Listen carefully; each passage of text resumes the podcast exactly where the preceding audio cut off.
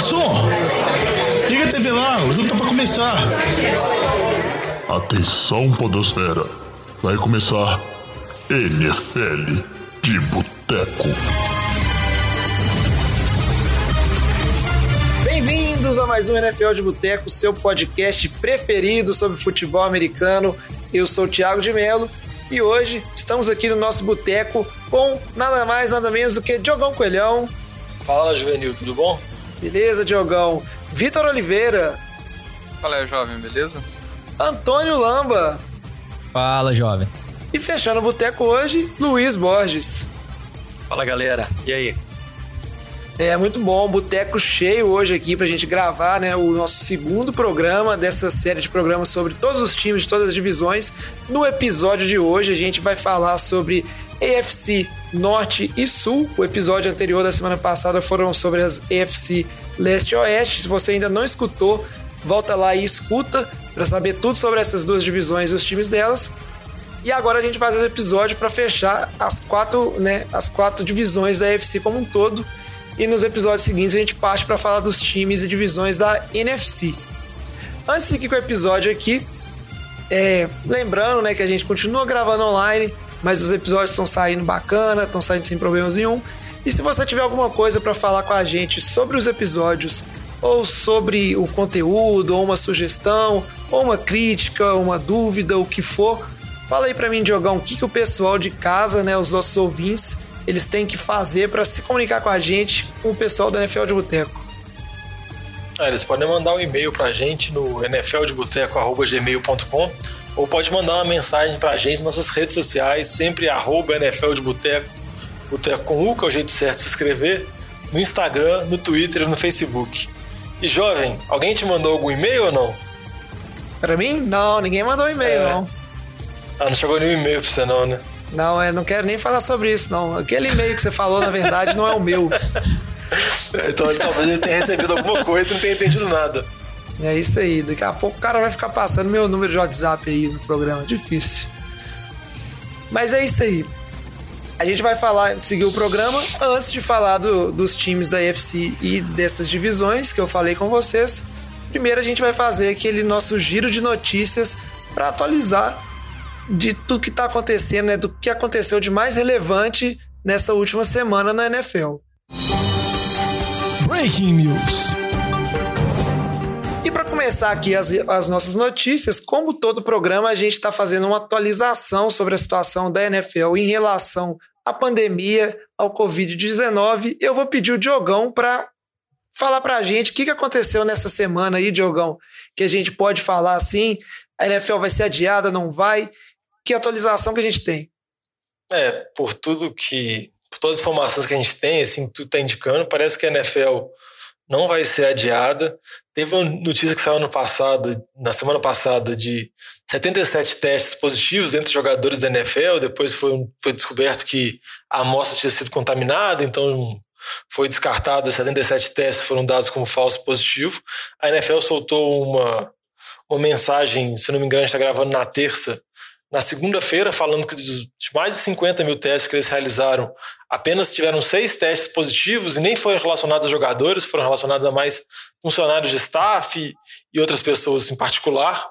Então parece que o esquema que a NFL está conseguindo fazer com a testagem diária, com os times não viajando ainda, está funcionando, os times estão conseguindo, vamos dizer assim, se isolar da, da, doença. O problema vai ser quando os times começarem a viajar, no momento que começar a temporada, começar a ter mais contato físico, aí começa a ficar bem mais complicado. Mas as principais dificuldades que eu acho é que, por mais que a NFL tente estabelecer um protocolo muito seguro, que parece que ela está tentando fazer, vai restar também os jogadores conseguirem respeitar esse protocolo e torcer, na medida do possível, no decorrer da temporada, que consigam ser lidados com os problemas, porque vão acontecer situações. Vai aparecer jogador contaminado, talvez tenham outros falsos positivos, algum jogador perca o jogo.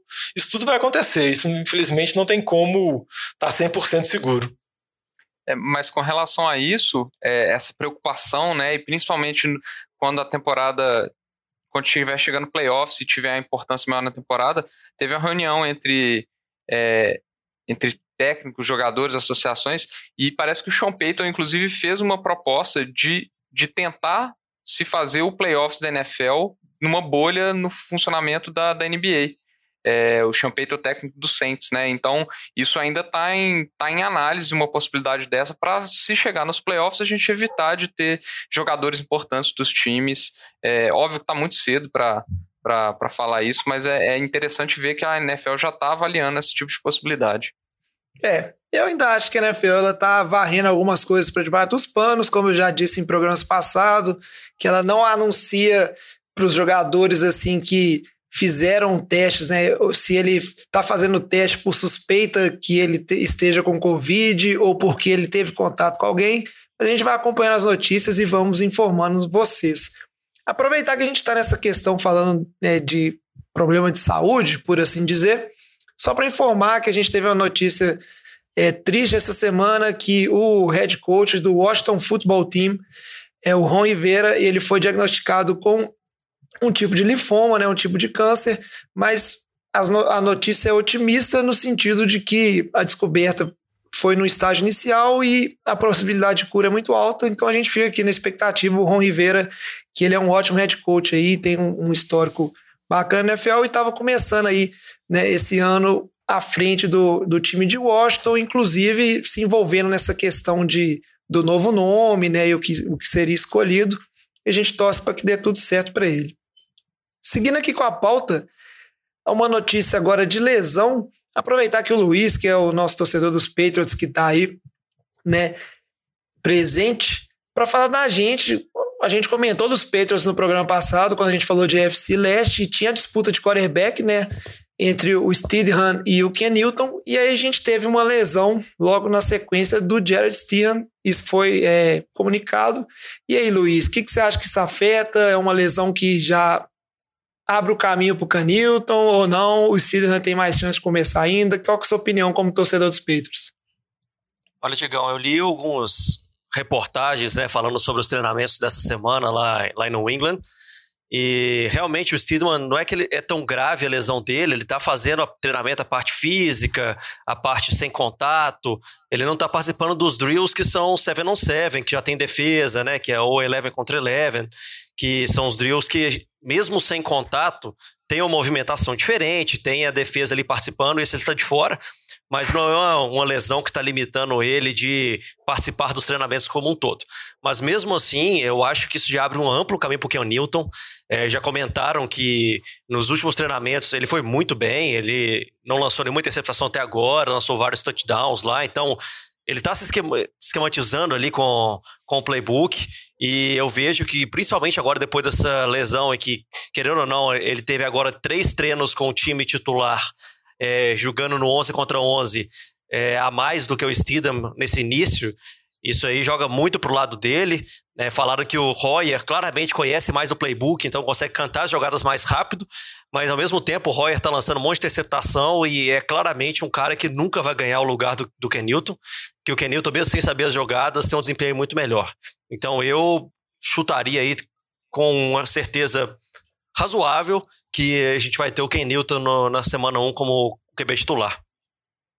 É isso aí, expectativa de um torcedor dos Patriots. Se você nos ouve é torcedor dos Patriots, quero saber, manda uma mensagem pra gente aí falando o que, que você acha. E agora, para falar de é, renovação de contrato, a gente teve uma notícia aí, né, Lamba, que o Buda Baker, safety do, dos Cardinals, ele renovou o contrato, assinou uma bala aí nesse mercado que não tem valorizado tanto os safeties. O que, que você achou disso, Lamba? Não, um contrato, a gente pode até falar certo ponto aí merecido, um contrato de quatro anos por 59 milhões, então próximo aí de 15 milhões anuais, passando a ser o safety mais bem pago da NFL. O Buda Baker tem três temporadas na liga. Se a gente olhar essas três temporadas, ele foi duas vezes pro Pro Bowl, sendo que a primeira temporada ele foi o primeiro time do All Pro.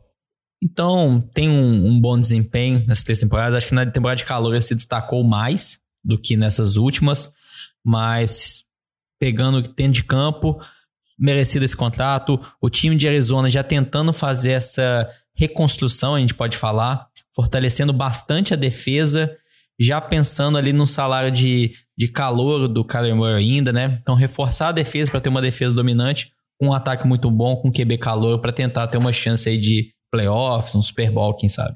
Você acha, Lamba, só uma pergunta ainda sobre esse assunto, que talvez Arizona aprendeu a lição de quando deixou o Texugo do Mel embora, né, que talvez você tenha que valorizar bons jogadores de secundária no que a liga tem hoje, porque né, o Honey Badger, de onde ele passou, ele deixou assim um desempenho razoável, inclusive no time dos Chiefs na temporada passada ali, ele foi uma parte importante da secundária. É, concordo com o que você fala mesmo, jovem. Tem todo, tem toda uma linha. É, jogo do Mel, quando ele saiu, foi pro time do Houston, apenas um contrato, teve uma boa temporada, depois foi pro time do Chiefs, foi campeão do Super Bowl. É, se a gente olha se a Arizona deixa ele sair, se esse jogador é satisfeito, não tem nenhuma peça de reposição à altura. É, acho que a gente tá vendo um pouco de carência nessa posição de safety na NFL, o que acaba também que esses jogadores estão sendo um pouco, a gente pode falar até desvalorizados frente a outras posições da defesa, como cornerback, como defensive end. Então, acho que está sendo um pouco desvalorizado, mas não deve ser deixado totalmente de lado, não, porque NFL é muito foco em passe. Então, por mais que você queira ter um corner dominante, um defensive end dominante, é importante também um safety, um safety bom, porque ele faz toda a cobertura ali na secundária. É isso aí. E aproveitando que a gente está falando de, de safety, é, uma das notícias que bombou, né, se não a que mais bombou nessa última semana, foi a dispensa do time dos Ravens de um dos grandes safes que a gente teve aí na última década na NFL, o Earl Thomas, né, que ainda está jogando, vai procurar um time, mas rumou uma confusão lá durante os treinamentos. E o Vitinho, que já vinha dizendo há mais tempo que o Ravens estava procurando uma oportunidade para dispensar o Thomas, parece que se concretizou, né? A oportunidade apareceu, o Vitinho e o time dos Ravens decidiu seguir né, esse caminho que envolve cada um indo para um lado. É, o Ortamos que já teve aquela, aquela questão, aquele caso é, com o irmão e com a esposa, aquela briga é, com, a, com a esposa que a, a, apontou a arma para ele em locais é, exóticos, vamos falar assim. É, agora ele teve uma briga com, com um safety companheiro de time, né, no, o, no, no camp.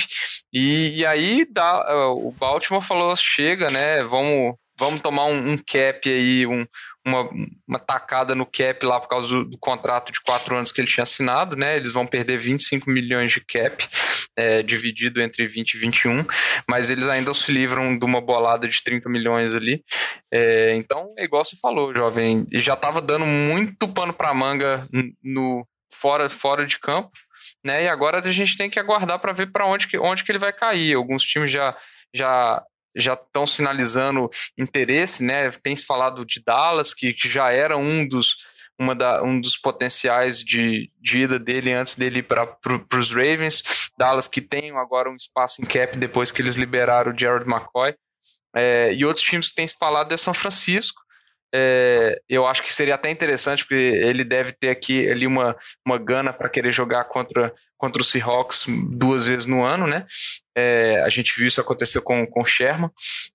E, e Houston também, que tem uma secundária que ano passado, em termos de, de valor da secundária, em termos em, em questão a, a, geração de vitórias, né, uma medida, uma métrica que tem algumas pessoas usam na NFL, é, foi a segunda pior secundária da NFL, só atrás de Miami, em termos de safeties, né, então é, são times que precisam, que, te, que são, tem, tem interesse é, na posição e no, no talento do Earl Thomas, então a gente tem que aguardar agora para ver quem, quem que vai assinar, provavelmente um contrato de um ano aí para provavelmente vai ser desses contratos de, de provar o valor, né? É, o que eu queria comentar que eu achei interessante, que saiu reportagens depois que ele foi dispensado, que parece que chegou a ter ser um pedido dos próprios jogadores mesmos. Os principais jogadores do de Baltimore meio que entraram num consenso e viram que o ambiente deles podia ficar um pouco destabilizado com a presença do Earl Thomas no time. Parece que não foi só essa briga com o Chuck Clark que causou problemas, parece que ele estava tendo problemas também nos treinamentos, com atrasos, também muitas vezes mostrando-se muito displicente. Aí só para mostrar que o time preferiu abrir mão do jogador que, por mais que ele não, não ainda não, atingi, não, não atingia o nível top dele que ele jogou em Seattle, ele ainda era um safety acima da média Baltimore preferiu, vamos dizer assim, em termos de, do bom ambiente, abrir mão dessa grana, abrir mão desse jogador, porque acredita que o elenco ainda é mais importante, que esse bom ambiente é fundamental para o time conseguir chegar aos playoffs. E também, só para finalizar, que mostrar que duas franquias que são muito bem organizadas e muito bem estruturadas, como Seattle e Baltimore, Ambas abriram mão do Earl Thomas, apesar do talento dele, só para mostrar que se algum time tiver interessado, porque ele é muito talentoso e ainda tem um, uma gasolina no tanque, pode, pode ficar preocupado porque ele vai causar problema. Porque se essas franquias, que são franquias tão bem estruturadas, abriram mão dele, é porque tem coisa. É, a gente vai acompanhando aí com essa atenção, né? Com certeza o Earl Thomas, ele é um jogador com calibre é, suficiente para não ficar aí a ver navios né, sem um time contratá-lo. Se bobear, programa que vem a gente já vai trazer essa notícia aí de qual time que contratou o Earl Thomas. Agora, aproveitar que a gente está falando de Baltimore, vamos seguir então para nossa pauta principal, falando da FC Norte. Ô Fábio Júnior, todo mundo traz aquela porçãozinha de batata frita e uma cerveja gelada para nós.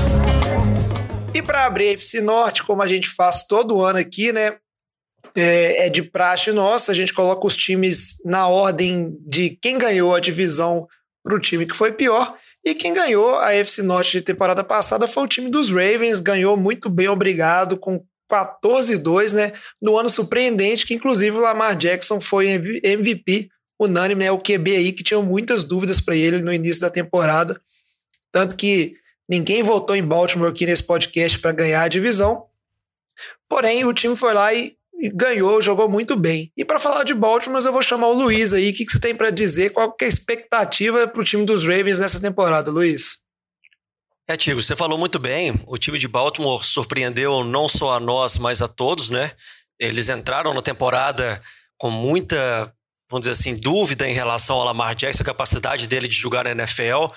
Tinha aquela brincadeira, né? Que é um running back que está jogando de quarterback, aquele negócio todo mas ele se superou, ele mostrou que aprendeu sobre a liga no primeiro ano dele, que ele melhorou a performance dele no passe, é, a mobilidade é, ali no pocket, não aquela mobilidade de correr, mas aquela presença de pocket também, dele conseguir jogar um pouquinho mais dentro do pocket, e isso trouxe o, um ganho muito grande para o time, né, juntamente com o Hollywood Brown também, o, o, o calor, o receiver que entrou e funcionou muito bem com ele pela velocidade, o, o braço do Lamar Jackson muito forte, né? Então consegue lançar essas bolas longas. Funcionou muito bem com seu, seu time de Tyrants também. Então, foi um time que trabalhou acima do que todo mundo esperava. No final da temporada, querendo ou não, decepcionou ali nos playoffs, né? Com uma derrota logo na primeira rodada que eles jogaram contra o Tennessee, mostrando que o time é bom, mas tem suas deficiências. Esse ano eles trouxeram bastante gente para fortalecer de novo a defesa, que sempre foi uma, um ponto aí do time do Baltimore, que é um ponto de força do time, né? Um ponto que sempre trouxe é, a paixão da torcida. Então eles trouxeram Calais Campbell de DT, trouxeram Derek Wolf de DE, é, draftaram um calor, o Patrick Quinn, é, e também o, o running back é, para o ataque. Mas, como a gente acabou de falar, teve a saída do Earl Thomas, que era um cara que, querendo ou não, com todos os problemas, trazia uma diferença ali para aquela secundária. Então a gente vai ali aguardar para ver como que essa defesa vai sair. Eu imagino que se a defesa jogar melhor que jogou no ano passado, que a gente viu ali contra o Tennessee, uma deficiência grande em segurar o jogo corrido, em conseguir manter o, o ataque do outro time é, fora de campo o mais rápido possível e não se cansar tanto. Então, o time tem tudo para chegar bem. Eu acho que tem grandes chances de ganhar a divisão de novo, principalmente porque eles sabem das deficiências e tentaram fortalecer nessa, nessa pré-temporada. É, mas depende também do Lamar Jackson conseguir manter a performance dele, que não é tão simples agora que os outros times conhecem, viram como é que ele jogou essa temporada, estão vindo um monte de fita de jogos aí do que, que ele fez. Então, ele é um cara talentoso, ele é um cara bom, mas não é simples se manter no mesmo nível. Mesmo o Mahomes, que é incrível, da temporada do segundo ano dele para o terceiro, por mais que ele tenha ganhado o Super Bowl no terceiro ano dele, ele teve uma queda de rendimento como números totais. Então, vamos ver como é que ele vai sair, mas eu ainda acho que o Baltimore tem tudo para se dar bem, se classificar para os playoffs com tranquilidade.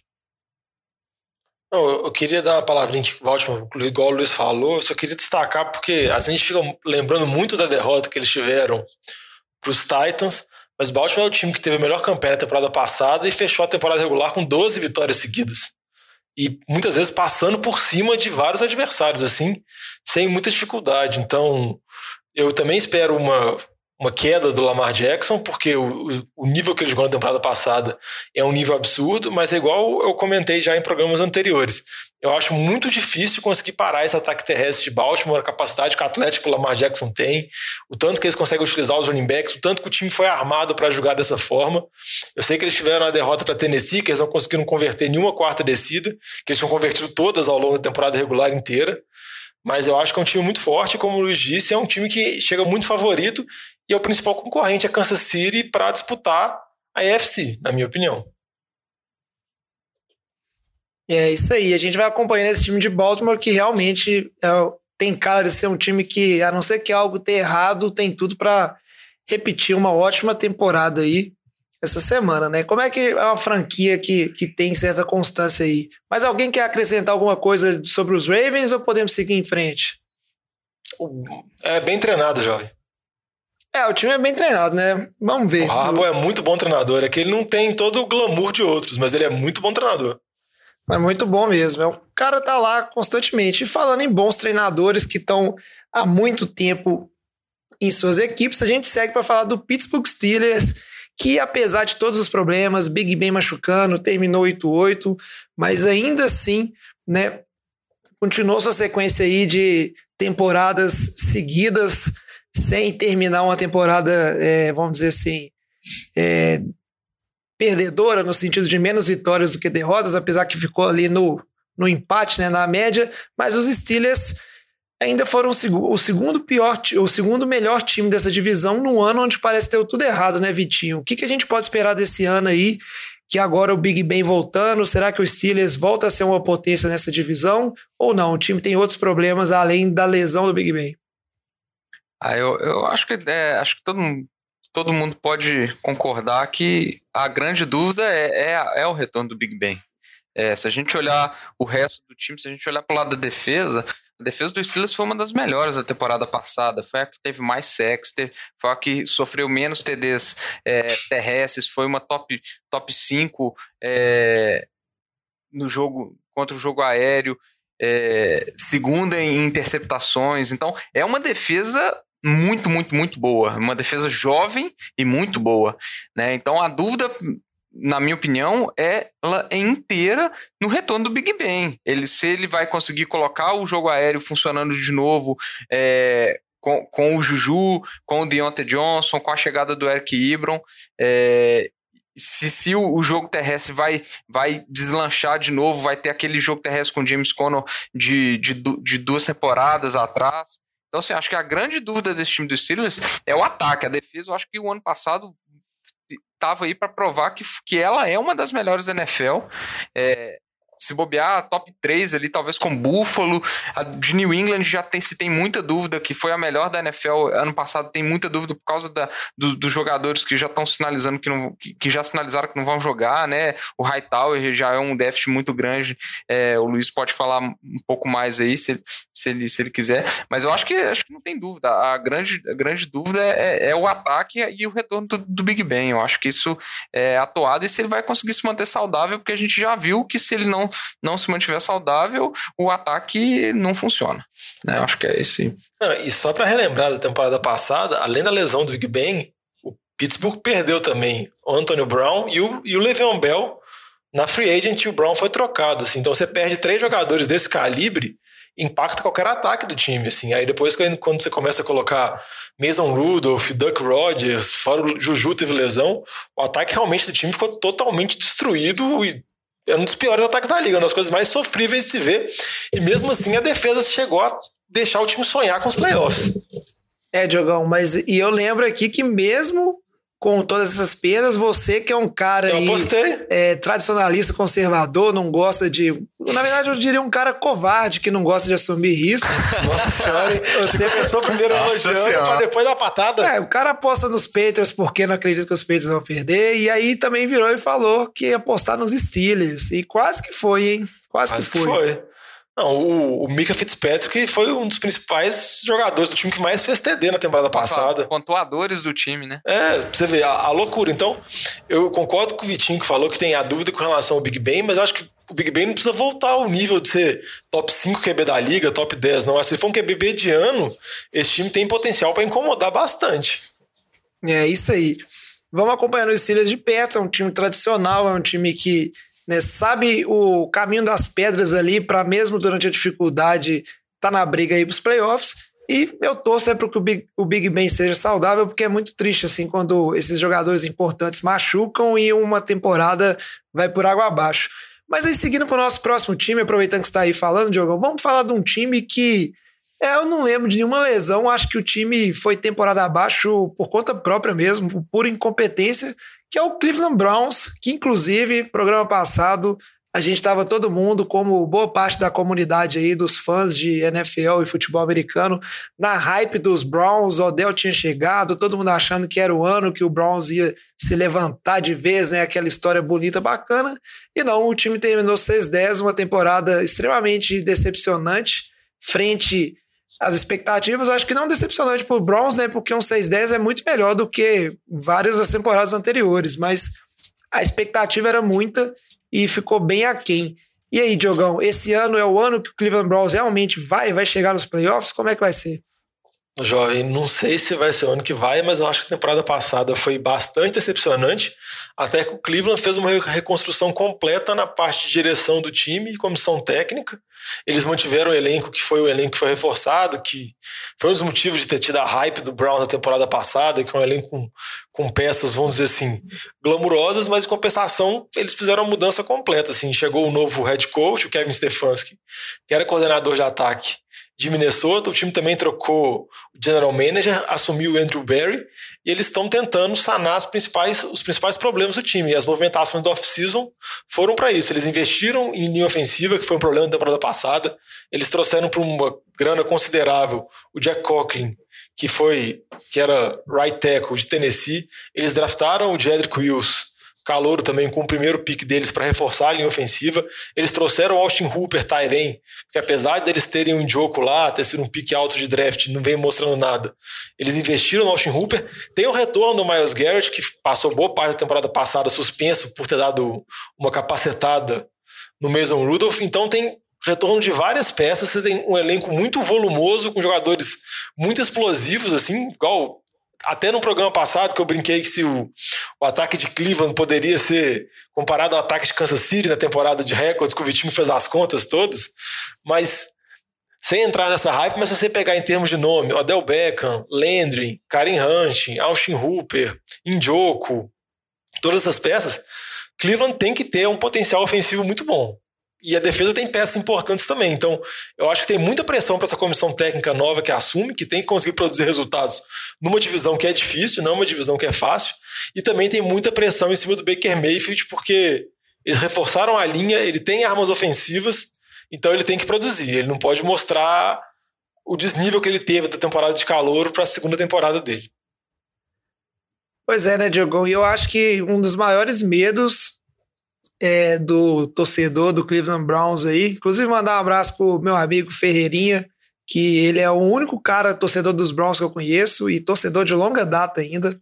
Né, uma história interessante como é que ele virou torcedor dos Browns. Tava muito animado, depois ficou triste. Espero que ele esteja animado com essa temporada agora.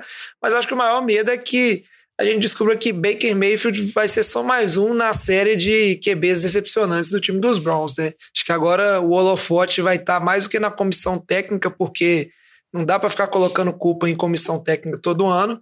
Vai estar tá bem em cima dele de conseguir executar e conseguir sobressair, né, de alguma forma aí e guiar esse ataque ser realmente o capitão. Essa é a minha opinião, assim, um ano crucial para o Baker Mayfield aí na sequência da carreira dele. Ô, jovem, e eu chego a te falar que só não tem essa hype com o Browns de novo, porque na temporada passada foi um desastre completo, assim. O pessoal, vamos dizer assim, ficou um pouco vacinado, porque se você olhar em termos de nome, em termos de movimentações, pelo que o Kevin Stefanski conseguiu fazer no ataque de, de Minnesota, e o tanto que, pelos analistas americanos, ele é cotado como uma excelente mente ofensiva, que facilitava muito o jogo terrestre, e pensa com o Nick Chubb, com o Hunt, podia ter novamente a hype de Cleveland 2.0, mas Cleveland é tão decepcionante que essa hype nem cresceu. É, Diogão, mas é porque não é assim que hype funciona, né? Hype depende de novidade. Não dá para hype ser a mesma coisa todo ano. Tem que, tem que variar. Mas alguém quer falar alguma coisa sobre Cleveland ou vamos seguir para o último time não, dessa tem divisão? Tem um ponto muito importante aí que o Lamba não comentou, que é a chegada do Kiskino, né, Lamba? Pra, para o quê mesmo? Pra levar Pra- esse pra- time pros playoffs. Pra levar esse time pros playoffs, se o Mayfield, se o Mayfield não entregar, né? Acho que é. Se brincadeira, ele tá, gente? levar Mas, água pro, pro Mayfield. Não, é. então. Imagina, o Baker. A sorte é que o Saints não joga contra ele. Isso aí é o É, pior, exatamente. A sorte é que o. Saints não tem é divisão. Ela só. pior, o pior pesadelo do Lamba é o Mayfield machucar, Case Keenum assumir e levar esse time dos Browns pros playoffs. Aí o Lamba não vai ter argumentos. Né? Mas Ah, tá. Quando acontecer, Não, a gente mas- Mas o Mas- Case já mas- queimou a mas- língua do Lamba demais, velho. Não precisa de mais É, argumento, não, velho. Mas, tirando toda essa zoeira que a gente fica falando com o Lamba, mas o Browns pagou um salário considerável pro Kino ser reserva, e se o Mayfield começar uma temporada muito decepcionante, eu não duvido de ter alguma, alguma troca, principalmente porque o Stefanski já trabalhou com o Kino, eu acho pouquíssimo provável. Mas se o, se o Mayfield não andar, eu acho que não custa nada eles fazerem uma troca, pelo menos pra, vamos dizer assim, dar um chá de banco no Mayfield e mostrar, tipo, ó, você não é o QB da franquia ainda, toma um sustinho. Mas eu acho que isso não passa na cabeça deles, não. Casey Ah, Keenum é. é o Ryan Tannehill 2.0. Não, Diogão, é igual você falou, isso não passa na cabeça deles. É viagem sua, vão. É, Ah, e se- não quem sabe mais pra frente da temporada aí a gente vai fazer um programa dos jogadores que estão no hot seat aí, no, no assento quente na temporada aí, né, que tem um reserva aí querendo assumir. Vamos entender isso aí, mas agora é pra falar dos times, né, da, da AFC, particularmente da AFC Norte, Pra fechar a gente precisa falar dos Cincinnati Bengals, um time aí que eu tenho certeza que os torcedores estão né, esperançosos, porque o Bengals vem aí de um draft onde ele teve a escolha 1, escolheu o seu futuro QB de franquia. Vou deixar o Lamba para dizer a respeito. O Lamba, que eu sei que é muito fã né, do Burrow. E é um time que foi o pior time da temporada passada, 2-14, mas QB novo, né? QB pique 1 do draft sempre traz uma esperança, né, Lamba? E além de esperança, o que, que a gente é, vai ver desse time do- dos Bengals essa temporada? O único que estava mais pronto que ele a essa época talvez era o Andrew Luck. Então, um prospecto muito bom, que chega no ataque, já tem lá como receiver Tyler Boyd, AJ Green, tem o running back Joe Mixon muito bom, então tem boas peças ofensivas. É uma linha ofensiva em reconstrução, apesar de que perdeu dois jogadores por lesão logo no início, então isso piorou muito o desempenho da linha ofensiva ao longo de todo o ano. Mas a defesa ainda está muito em reconstrução. A defesa não tem peça de destaque, é uma defesa bem fraca, candidata a ser uma das piores defesas da NFL. O que eu vejo para esse time do Bengals esse ano é semelhante ao que a gente viu para o time do, do Cardinals. É um time que não teve chance de playoff, mas é um time que, que convenceu em certos pontos, que mostrou um bom desempenho, que falou, ó, beleza, agora eu tenho um quarterback de franquia, posso ficar tranquilo quanto a isso. Então, o que a gente pode esperar do time de- do Bengals esse ano é, é semelhante ao Cardinals. Não acho que é um time competitivo para as playoffs, mas acredito que o Joe Burrow vai ter uma boa temporada, assim como o Kyler Murray teve uma boa temporada, é, e ter perspectivas boas para o longo prazo. Nessa divisão, acho que vai ser saco de pancada. É um time que está bem abaixo dos seus adversários, se a gente for comparar. Não, só pra concordar com o que o Lama falou, eu acho que a expectativa em cima do Zac Taylor é ele só desenvolver o Joe Burrow. É só o Joe Burrow jogar bem, assim, igual ele falou do Arizona e do Cliff Kingsbury com o Kyler Murray. Eu acho que é uma situação bem comparável também. Mas eu queria só comentar que a temporada dos Bengals passada foi tão ruim, tão ruim, tão ruim, que eu acho que ela nem entrou na conta do Zac Taylor, que eles falaram, "Ah, esse negócio é muito lixo, desconsidera. Parece que tipo, ele tá passando pela primeira temporada dele, tipo, a chance real dele ser analisado é agora. Sendo que ele teve uma temporada anterior, 2-14, que é uma temporada medíocre, horrível, medonha. Só que, igual eu falei, ela foi tão vergonhosa que eles, ah, não, desconsidera, vamos tirar isso fora da jogada e vamos agora pensar que não existiu. É isso aí. E aí, fechando agora, né? Falamos de todas as equipes aí. Eu queria saber, como sempre, a gente fecha com os palpites. E aí eu queria saber os palpites de você. Vou começar ali pelo Vitinho. Vitinho, qual que são os seus palpites? Você acha que quem que ganha a divisão? Obviamente tem um vencedor. E o wildcard, quem vai, quantos vão? Qual que é a sua opinião? Eu vou ser ousado. Uh, ser ousado. Eu vou colocar o Ravens vencendo essa divisão e o Steelers e o Browns indo pra wildcard. que isso, Nossa, Vitor? Ratazana roubou meu palpite, velho. Não, ter que mudar agora. O, o Diogão, enquanto o Diogão pensa se muda o palpite ou não, Luiz, que, qual que é o seu palpite aí? Eu vou de Ravens como campeão da divisão e Cleveland como, como wildcard e o Pittsburgh vai ficar chorando e o Big Ben vai aposentar. É isso aí. Senti um pouco de raiva de torcedor dos peitos com os Steelers aí, uma rivalidade. Raiva, raiva nenhuma. Isso isso é freguesia. Diogão, mudou seu palpite ou nada? Ah, eu, tinha gostado muito desse palpite, acho que eu vou manter ele. Porque eu tava na dúvida de qual time que eu ia mandar na divisão de baixo como card. Então, vou, vou, vou seguir o Vitinho. Baltimore ganha, Pittsburgh e Cleveland vão como card. Vou dar um crédito pro Stefanski. E você, Lamba, qual que é o seu palpite aí? Vai pôr dois wildcards também ou vai ser econômico? É, eu pensei, o palpite seria o mesmo, mas vamos, vamos, vamos dar uma inovada aqui. Acho que para não ficar na, na mesma, vou apostar que Cleveland ganha essa divisão. Acho que o time dando uma reviravolta com a mudança no, na coordenação. Tem um time com muito potencial dos dois lados da bola, tanto no ataque como na defesa. Então, vou apostar que o time de Cleveland consegue destronar o time de Baltimore nessa divisão, mas o Ravens e os Steelers também vão como wildcard. Não, isso é muito bom, hein? Todo mundo botando fé que vão dois wildcards nessa divisão. Oh, o Chalé não... mandou o palpite dele aqui, ó. É, qual que foi o palpite dele? O palpite dele foi, só pra discordar de você, que o Baltimore leva a divisão e não vai ter nenhum wildcard. É justo, eu acho difícil. Ó. Eu, por exemplo, eu não botei nenhum wildcard no programa passado e eu tenho que enfiar três wildcards nesse programa, o que fica complicado. E aí, olhando para a divisão que a gente vai falar na sequência aqui, não tô botando muita fé. Então eu vou fazer igual o Lamba aí. Eu vou falar que a gente vai ter o Cleveland ganhando, porque tem que o ter uma história tá diferente. É isso aí, a hype do Browns cai o raio no mesmo lugar e a decepção vai cair no mesmo lugar também. E a gente tem Ravens e Steelers na sequência aí, né, mostrando a força dessas franquias que mesmo quando as coisas não vão bem, elas acabam conseguindo uma vaguinha. E agora a gente deixa a EFC Norte por aqui e vamos seguir para falar de EFC Sul. Esse assunto é bom, hein? Merece mais uma cerveja. E para começar falando de EFC Sul, vamos, obviamente, pelo time que venceu essa divisão na temporada passada e um time que ninguém pôs fé, só eu que achei que ia de wildcard, e é estranho porque é o time que tinha sido campeão da divisão no ano anterior. E aí eu quero saber do Diogão, Houston Texans que a gente não colocou fé na temporada passada, foi 10-6, né? Foi, levou essa divisão e foi para os playoffs.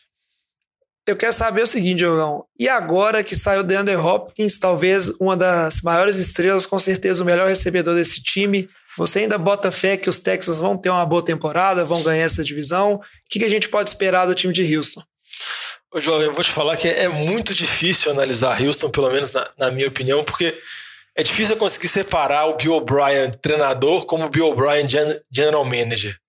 Porque se você analisar o Bill O'Brien como treinador, eu acho que ele é um bom treinador. Eu acho que ele prepara bem o time nos, nos jogos semanais, ele consegue extrair bem dos seus jogadores. O time com ele foi para os playoffs várias vezes. Óbvio que não chegou muito longe nos playoffs ainda, mas o Deshaun Watson mostra desenvolvimento, mas se você analisa a parte do Bill O'Brien, general manager, aí começa as decisões muito equivocadas, as trocas malucas, a saída do, do DeAndre Hopkins, que na minha opinião ainda não faz sentido algum, assim, que eu acho que o torcedor de Houston ainda deve lamentar. Mas por isso que eu falo, eu tenho uma dificuldade muito grande em conseguir analisar o Texas, mas apesar da saída do Hopkins, eu acho que eles ainda têm um bom grupo de recebedores. Tem o Brandon Cook que chegou, tem o Will Fuller, o Randall Cobb, o Deshaun Watson tá atrás de uma linha ofensiva, que é a melhor linha ofensiva que ele já jogou. Não que seja uma vantagem, porque ele só jogou com linhas ofensivas horrendas, mas agora é uma linha ofensiva pelo menos ok. Aí ele então, prejudica que... a linha ofensiva dele também, segurando a bola segura demais. a bola que, que ele segura a bola demais também, né? Porque é, é, aquela mistura de dois fatores, assim. Ele está acostumado a sofrer muita pressão, então ele está sempre tentando sair, fugir, ele sempre segura muita bola, então tem cada vez mais pressão ainda. Mas eu acho que Houston, já antecipando, acho que Houston não vai para os playoffs, mas eu acho que é um time ainda que tem um potencial ofensivo muito grande, assim. E, e o motivo de eu achar que Houston não vai para os playoffs é por causa da defesa. Eu acho que eles perderam alguns jogadores importantes. A defesa na temporada passada não foi boa, principalmente a secundária. E eu não acho ainda que eles conseguem manter o nível. Eu sei que o J.J. Watt está lá, Merciless está lá, mas estão ficando mais velhos, estão caindo de, de desempenho. Então, eu acho que Houston não vai. É, Diogão, eu vou só fazer um comentário rápido. Não sei se ninguém mais, é alguém mais quer comentar alguma coisa sobre o time dos Texans para essa temporada, mas eu vejo um problema muito grande no time dos Texans, que é um time que está sempre dependendo de talvez um grande momento, uma grande jogada ali né, individual, seja do seu quarterback. Ou de algum jogador para, vamos dizer assim, se livrar e conseguir uma vitória ali, conseguir alguma coisa para classificar. Um momento muito é, emblemático para mim. E como é que esses, vamos dizer assim, esses detalhes eles mudam muita coisa na NFL. Foi o jogo de playoffs contra o time do coração do Lamba aí, depois do Saints, que é o Buffalo Bills, né? E o Josh Allen, que basicamente é, o Deshaun Watson deu uma sorte, óbvio que ele foi muito duro na jogada, mas dos dois jogadores que estavam fazendo a pressão do Bills, eles acabaram, tipo. Se tacleando. É, se tacleando, né? Um deu uma porrada de um lado, uma porrada do outro, e no final o Watson não caiu, que foram duas é, porradas bem fortes, assim, que com certeza ele não ia conseguir se livrar. Acabou ficando em pé ali, meio na sorte, provou que é durão, deu sequência na jogada e o Houston partiu daí para vencer aquele jogo. Mas talvez se o Texans tivesse perdido aquele jogo para o Bills, que fazia sentido na minha cabeça, pelo que foi apresentado em boa parte do jogo, e por esse lance crucial em si, onde a boa defesa do Bills apareceu de novo, talvez a gente não teria visto Bill O'Brien nessa temporada, talvez DeAndre Hopkins não teria sido trocado, né? Como é que muita coisa muda. E eu acho que esses times que ficam dependendo sempre de algum momento de sorte, algum momento de brilhantismo, é, falta aquela, aquela sequência, aquela consistência necessária para o time conseguir ir longe e talvez vencer um campeonato que a gente vê em outras equipes que estão sempre chegando. Então eu não boto muita fé nesse time dos Texans também, não. É, e só para só complementar, eu, uma, eu também não estou colocando muita fé nesse time dos Texans, embora é, eu ainda acho que é o melhor QB da divisão. É, disparado. Disparado, né? Mas eu, eu acho que a necessidade da troca do, do David Johnson funcionar, para mim, é muito grande nesse ataque. Eu acho que se, se acontecer alguma coisa com o David Johnson, esse, o ataque do, do, time pode desembolar totalmente. É, e vai ficar tudo nas costas do, do, do, do Sean Watson e a gente na minha opinião, o David Johnson, de certa forma, é uma incógnita ainda, né? Então, eu acho que é uma dependência dessa movimentação esquisita do Bill O'Brien que o Diogão comentou, dá certo também, eu acho que ainda tem isso. É, eu até esqueci de falar que o time comentou, o time também está passando por uma mudança completamente, uma mudança total do jogo terrestre. Saiu o Carlos Hyde, saiu o Lamar Miller, chegou o David Johnson, então você tem essas mudanças, tem a mudança no grupo de recebedores, então é, é mais pressão ainda para o Bill O'Brien, que é um, um treinador voltado para o ataque, conseguir produzir um ataque muito bom sem depender exclusivamente do Deshaun Watson. Porque o Deshaun Watson, dependendo dos rivais, ele até pode conseguir carregar o time nas costas, mas não é a situação necessária, né? É isso aí. E seguindo para o time que ficou em segundo lugar, agora a gente vai falar do surpreendente Tennessee Titans. Surpreendente em partes, porque ele terminou 9-7, como parece ser todo ano, né? O, o score final dos Titans é sempre esse foi o suficiente para ir para os playoffs, mas foi surpreendente pela entrada do Ryan Tannehill no lugar do Mariota, né? O já fadado Mariota, que toda temporada a gente fica falando que é só esperar quando ele vai se lesionar e um reserva vai entrar. Nessa temporada, o time dos Texans resolveu colocar um, um QB reserva. É, do, o time dos Titans, isso aí, Diogão, foi mal, confundi aqui. Resolveu colocar um QB reserva assim com maior potencial, eu diria, do que costumava ter. E aí foi bem legal que o time não só foi aos playoffs, como foi longe nos playoffs, assim, né? É, deixou muita gente de boca aberta com o que o Titans fez com algumas dessas equipes. E aí, Luiz, você acha que nessa temporada a gente pode esperar um time dos Titans é, continuando essa boa sequência da era pós-Tannehill ou não? Foi um fenômeno de uma temporada só e essa temporada não, já não deve ser tanta coisa. É, a mudança que eles tiveram com a saída do Mariota e a chegada do Tannehill foi uma mudança não só do quarterback, mas você percebeu um, uma atitude diferente no time, né? Tanto que eles tiveram aí várias vitórias seguidas, que eles começaram muito mal a temporada para chegar no 9-7, foi foi sofrido para manter, vamos dizer assim, a média de Tennessee, né, que é sempre 8-8, 9-7, 7-9 é, não, não foi fácil. Então foi uma reviravolta grande que eles tiveram no time, como cultura, como atitude em campo. E, obviamente, o Tenerhill desempenhando muito melhor que o Mariota, que sempre é, essa água de salsicha aí que você comentou. No começo, a galera confia, mas no final ele não entrega nada. E o Tennessee tem um time para mim para manter mais ou menos o, o nível que ficou no ano passado. Eu não acho que ele consiga manter a segunda metade da temporada, na qual ele terminou quase perfeito. Foi um time com uma performance de de Baltimore, com performance de é, Kansas City em respeito à quantidade de vitórias e também que conseguiu vencer no England, conseguiu vencer Baltimore nos playoffs aí com atuações incríveis do Derrick Henry. É, mas eu não acredito que ele consiga manter esse nível para conseguir fechar uma temporada com 12, 13, 14 vitórias. Eu acho que ele ainda vai girar aí dentre 9 e 10, como foi. É, é um time que tem chances de chegar ao wildcard para mim, ou talvez até a vitória na divisão, dependendo de como que Houston e Colts vão, vão se encaixar aí, já que o time do Jacksonville, como vamos comentar mais na frente, para mim, ele é um saco de pancadas. É, tivemos algumas saídas, né? Tivemos saídas do Delaney Walker, que é um cara aí que sempre garantiu bons pontinhos no Fantasy para todo mundo as chegadas aí do Vic Beasley como DE, né? A chegada do Isaiah Wilson como calouro aí, o offensive tackle para dar uma ajudada para a linha ofensiva, que também funcionou muito bem no jogo corrido, mas no jogo de passe ainda deixava o, o Tennessee um pouco desprotegido. Então acredito que é mais ou menos por aí. Expectativa do Tennessee entre 8 e 10 vitórias de novo, é, trazendo muita dificuldade para os times que têm é, uma defesa ali no front seven ruim, porque o Derrick Henry, Derrick Henry ele consegue amassar esses times com facilidade. Aquelas corridas por fora vão continuar acontecendo, é, com a linha e os Tyrants se movimentando. Então, não é que é um time que não vai chegar, mas também não é um time que, para mim, é, ele impressiona. E agora que todo mundo já viu como eles jogam, e é, eles vão, não vão conseguir manter a segunda metade da temporada por essa temporada inteira. E aí, mais alguém tem alguma coisa para acrescentar sobre os Titans? Acho que é bem nessa linha mesmo em relação ao Titans. Não é um time que brilha muitos olhos, é, mas também não é um time dos piores da liga. Eu acho que, na minha visão, um, um time bem, muito bem treinado. Se a gente olha do lado defensivo, quem que tem lá para pressionar o quarterback? Eles não tem ninguém.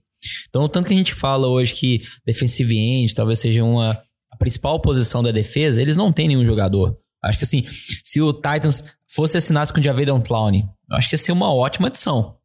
Eu acho que ia ser um time mais competitivo. É, a gente olha ali, ok, a secundária tem um dos melhores safeties da NFL, beleza, mas como não consegue pressionar o quarterback, eu acho que é uma grande falha nessa defesa. Do lado do ataque, conseguir a renovação do Tannehill, do Derek Hill na off-season, então vai ser essa mesma consistência. É um time que corre muito com a bola, e passa em algumas situações esporádicas, em situações de play que surpreende mais o adversário. Entretanto, o Tannehill teve uma eficiência absurda no ano passado. É normal a gente esperar uma retenção. É, mas ao mesmo tempo, ah, ele tem lá o AJ Brown, que era calor ano passado, vai ter um desenvolvimento também. Mas no resumo vai ser um ataque muito de correr, correr, correr, consistente.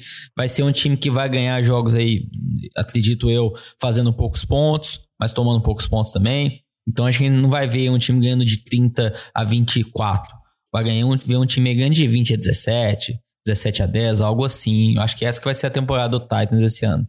É, eu só queria falar que eu concordo com o Lamba, principalmente na parte que ele falou do, Veio, do Vrabel, que é um ótimo treinador de Tennessee. E que eu acho interessante, eu concordo que o time é um time muito mediano, se você olhar as estatísticas deles, são estatísticas medianas de ataque. Mas se pegar a temporada passada, é engraçado que eles são na média, mas eles tiveram a primeira metade horrível e a segunda metade espetacular. Então, na média, ficou, ficou mediano. Mas eles estão apostando que eles vão conseguir replicar a segunda metade da temporada deles. Até que eles estão renovaram o contrato do, do Tannehill, eles renovaram o contrato do Derrick Henry. Eu não sei se essa aposta deles vai vingar, porque no final da temporada passada, o Tennessee tinha um dos melhores ataques da NFL, assim, muito eficiente no jogo terrestre, igual o Lamo comentou, muito eficiente em termos de jogadas de passe. Se você pegar as estatísticas principalmente as estatísticas avançadas com relação ao Tannehill, ele foi, sei lá, top 5 QB da liga ano passado. E eu acho que isso não vai acontecer. Nem o torcedor mais otimista de Tennessee espera isso, mas eu acho que ele espera pelo menos, sei lá, que ele não seja top 5, mas que ele seja acima da média e o Derrick Henry continue sendo dominante igual foi, assim. É, vamos ver se o raio cai duas vezes no mesmo lugar. Eu espero que sim, eu gosto desse time de Tennessee. Mas aí a gente precisa seguir Mas, em frente. Você gosta de todos os times da UFC? não, velho, claro que não. Eu não gosto. Ih, vai ter muito que eu não gosto. Não, velho, né? eu não e gosto Baltimore, Steelers também. Time. Tem vários times City. que eu não gosto. Jogão, foco, foco, foco no programa aqui. Mas eu concordo com vocês que talvez é um time frágil no aspecto que ele dependa demais dos seus jogadores chaves ali não só é, jogarem bem, mas também não sofrer nenhum tipo de lesão. É, para conseguir qualquer coisa, assim, pode desandar, assim, deu um azar, pode desandar bastante. E aí, vamos seguir agora para o time que ficou em terceiro lugar. Foi o time que todos nós, na temporada passada, apostamos para ganhar essa divisão. Então, foi uma decepção, não sei se na NFL como um todo, mas pelo menos aqui no NFL de Boteco, o time dos Colts foi uma grande decepção. Terminou 7-9. A gente apostava muita coisa, porque ao contrário do que a gente falou do, de, do Houston, falou do, dos Titans time dos Colts é um time que a gente já vê há um tempo falando que é um time bem redondinho, bem completo, assim, com várias opções. E aí, Vitinho, depois da decepção na temporada passada, da nossa expectativa frustrada com esse time dos Colts, o que, a gente pode esperar para o time de Indianápolis nessa temporada? Será que agora vai?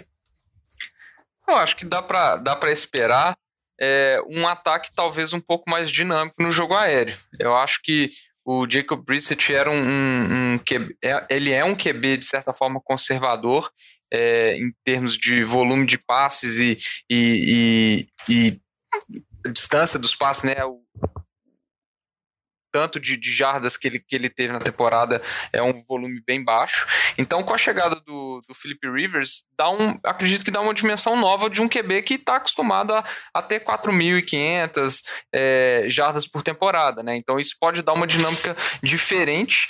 É, é um time que, se a gente olhar em termos de, de, de elenco e de esquadrões, né? É um time muito forte, então a, a gente olha a OL, é uma OL muito forte. A gente olha a defesa, teve a chegada do, do, do Force Buckner, que pode, que eles pagaram inclusive alto para ter ele, né? Um pique de, de primeira rodada e tudo mais. Pode ser uma defesa que é uma defesa que era uma defesa jovem, mas que estava em crescimento, mas que agora com um cara com um cara do calibre do, do Buckner deu, deu, um, deu um, uma subida de nível de, de performance, né?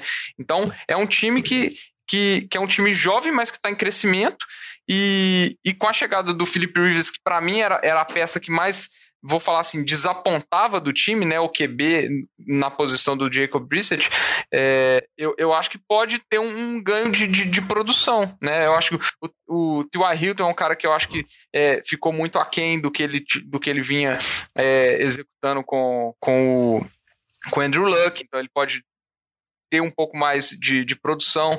É, trouxeram também o, o, running back calor, o Jonathan Taylor, que tá uma hype enorme nesse, nesse training camp em cima dele, é, e eu acho que é um, um, um bom complemento, é um, é um, vamos falar assim, o que tem se falado, ele é um Marlon Mack de mais talento, então o Marlon Mack teve, teve algumas temporadas muito boas, as últimas duas temporadas atrás dessa linha ofensiva, é, o Jonathan Taylor pode virar uma estrela na liga, né? Ele pode ter jogos com produções altíssimas. A gente não sabe como é que vai ser a divisão, é, mas ele tem tudo para corresponder. O, um calor receiver também tem se falado muito, Michael Pittman. É, então, assim, tem peças novas ainda de um time que, que há duas temporadas a gente falava que era um time novo, mas que, que tinha, tinha desenvolvimento. E agora, com a chegada de um QB veterano que tem um volume grande de passe, ele pode dar esse salto de produção. Não acho que vai ser a mesma coisa que a gente esperava do ano passado com o Andrew Luck, porque eu acho que o Andrew Luck é um QB melhor do que o, do que o Felipe Rivers, principalmente é, quando a gente olha os números do Felipe Rivers de turnovers do ano passado, que é um único ponto de estudo que me preocupa bastante. É, porque a, a, defesa, embora seja uma defesa boa, é, não é aquela defesa que você olha e fala assim, nossa, essa defesa aqui é, produz muitas jogadas de impacto, né? muitos secs ou, ou muitas é, interceptações. Não é uma defesa que, que a gente pensa na defesa do, dos Colts é, nisso. Pelo contrário, né? a gente não, não, não lembra muito disso. A defesa dos Colts foi uma das. Tá, tá ali no, no, nas, pior, nas 10 piores em termos de, de, de, interceptações, por exemplo, na temporada passada. Então, não sei se é um time que vai conseguir correr muito atrás do placar, é, por causa da defesa. A gente não sabe como é que vai ser a mudança disso. Mas, em termos de produção ofensiva, eu acho que é um time que pode dar um salto.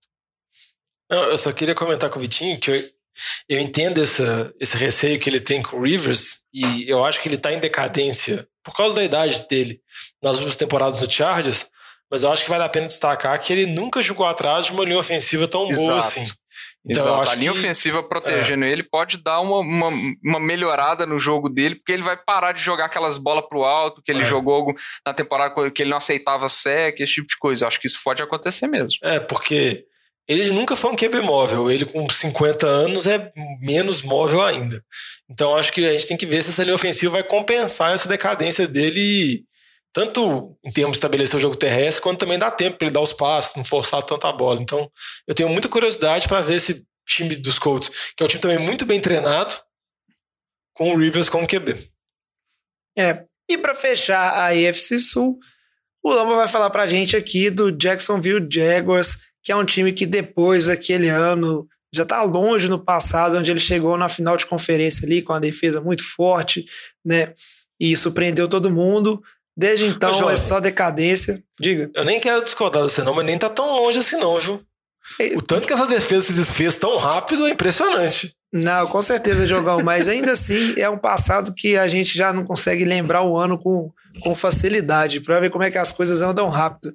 Terminou a temporada passada 6-10, né? Uma temporada que acho que a única coisa de positiva foi a Mincho Mania. E esse O ano, bigode. Lamba, o que, que a gente pode é, esperar aí, além de mais um pouco de, de hype e publicidade em cima do bigodinho do Gardner Minshew? O que, que o torcedor do Jacksonville Jaguars pode esperar para esse time? Será que agora começa um processo aí de melhora ou não? O, o fundo do poço ainda não chegou. Então, jovem, é, pegando o gancho um pouco do que vocês comentaram, a defesa do Jaguars em 2017 foi a segunda melhor da NFL, 2018 a quarta melhor da NFL, ano passado foi a vigésima primeira. Esse ano a gente pode esperar aí tal, ser uma das cinco piores. É uma defesa que só foi perdendo peças ao longo dos últimos anos. Jalen Ramsey, Red Bowie, Calais Campbell. É uma defesa que está em reconstrução. Pegaram o CJ Henderson no, no draft esse ano, o calouro. No ano passado, no draft, eles pegaram o defensive end, o Josh Allen. Teve uma temporada boa de calouro. Mas é isso. É, eles têm lá o Miles Jack, os linebackers, mas com- como eles perderam essas peças fundamentais, que eram os melhores jogadores, esses três que eu comentei, e o, Ina, e, o Ngakwe, que é um defensive end deles, que tá de holdout, tá falando que não vai jogar na franchise tag, outra peça importante não tá em campo também. Então, é uma defesa que tá bem fraca, bem aquém das outras. Do lado ofensivo, o Leonard Fournette, nada surpreendente. O Gary Mitchell, se fala que talvez ele não é o futuro desse time, nem, nem eu acho que nem é que se fala. É, a visão em geral é que ele não vai ser o futuro dessa franquia. É, Eu vejo ele sendo o futuro. Se ele conseguir uma temporada sensacional, que esse time não vai ter o primeiro segundo pick para no ano que vem não pegar um outro QB no draft. Então, a- o Gary Mitchell vai estar jogando esse ano pela chance dele continuar sendo titular nesse time do, do Jaguars. Acredito que vai ser um dos piores times da NFL, como foi esse ano, se não o pior. É, por mais que Mitchell Mania seja legal, seja divertido, eu acho, que- eu acho que é um jogador bom para NFL. Não sei se para titular, mas para reserva é um, é um ótimo reserva. É, mas como o lado defensivo tá bem em queda, em queda profunda, sendo uma das piores da NFL, eu não vejo esse time tendo sucesso esse ano. Não, só queria falar que esse time é um time zumbi, assim. É um time que já tá morto, todo mundo sabe que o time não vai dar pra nada. Igual o Loma comentou, a defesa era uma das melhores de 2017, 2018. A defesa tinha peças muito jovens. Tinha tudo pra ser uma defesa dominante por vários anos. Desfez completamente. Nenhum jogador quer ficar lá. Tipo o Fournette, que eles draftaram alto no draft. E é um jogador que eles estão querendo praticamente descartar na próxima temporada. É um time que tá completamente perdido. É um time que tá totalmente à deriva. O treinador tá sendo mantido Doug Marrone e o general manager também, só por manter mesmo.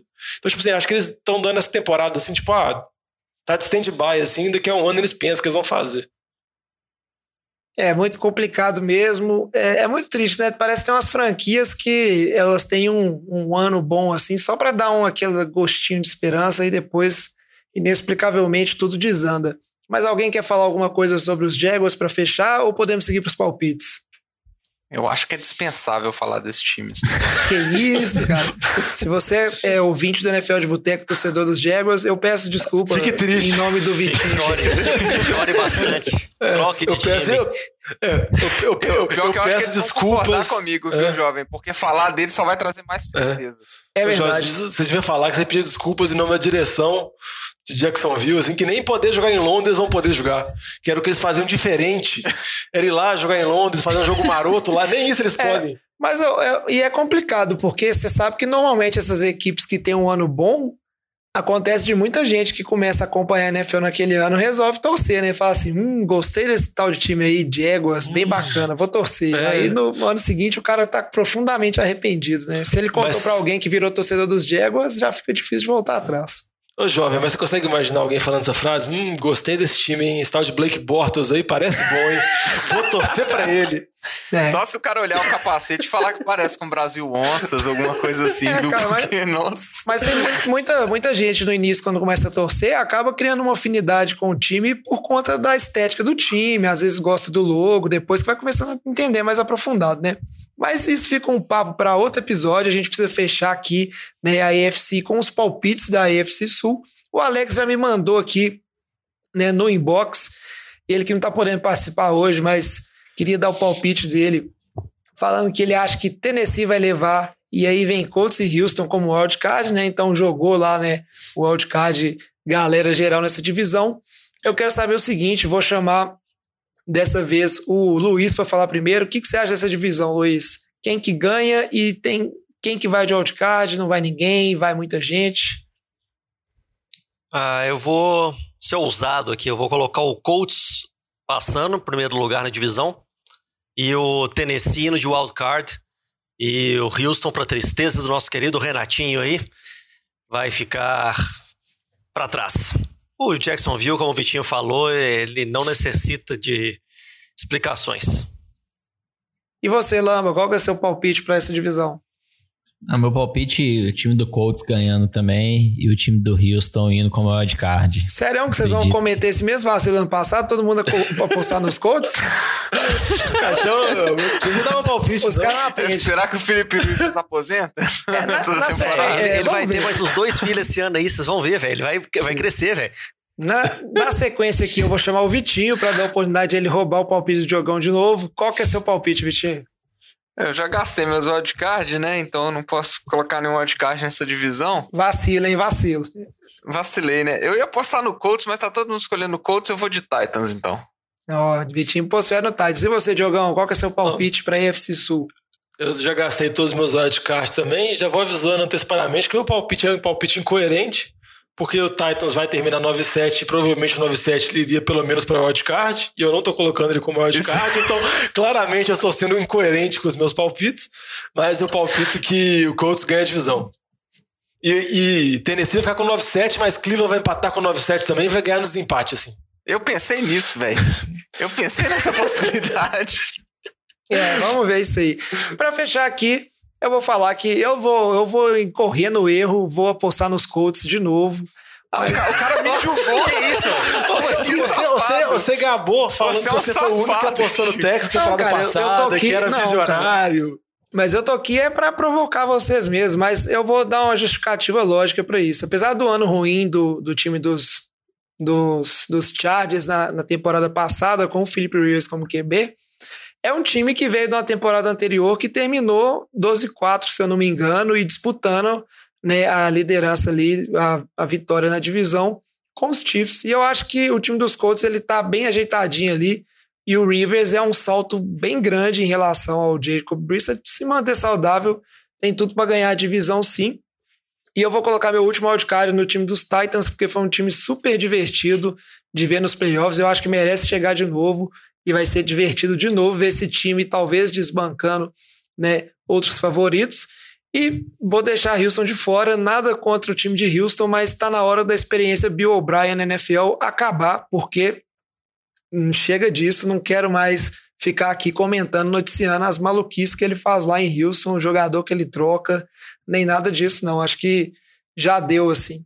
Sei que muita gente justifica, mas eu não gosto dele, realmente.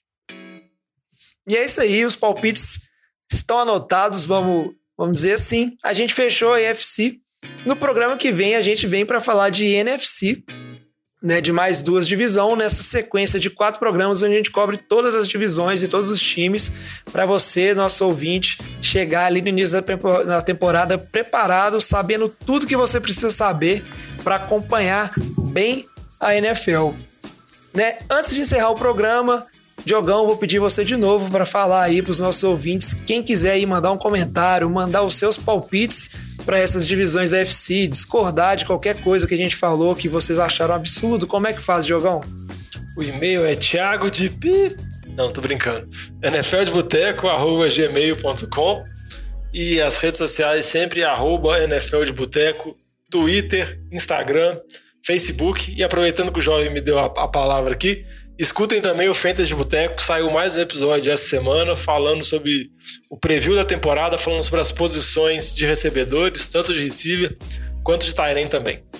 É isso aí, escute o Fantasy de Boteco se você joga Fantasy e se mesmo se você não joga, escute que eu tenho certeza que vai te deixar com vontade de jogar. Fantasy é super interessante e é uma maneira muito legal assim de se acompanhar a temporada mais de perto, aprender mais sobre futebol americano acho que é um divisor de águas, assim, na forma como a maioria das pessoas começa a acompanhar e se aprofundar mais nesse esporte que é tão bacana.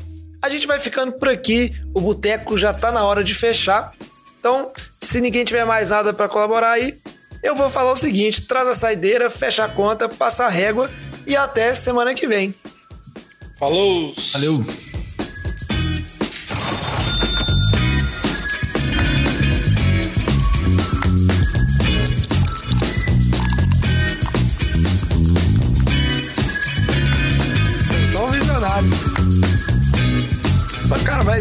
É lógico. E na verdade, véio, o meu problema, o Diogão usou esse programa que eu falo que eu gosto dos times todos, mas eu sou muito otimista, velho. Tirando uns times horrorosos, igual tipo Jaguars e, e, ben, e tipo Bengals, mas eu olho assim pros Ravens e falo, o Ravens vai com certeza. Eu olho pros Steelers, ah, o Steelers vai. Aí eu olho pro Browns, eu falo assim, ah, o Browns merece ir, né?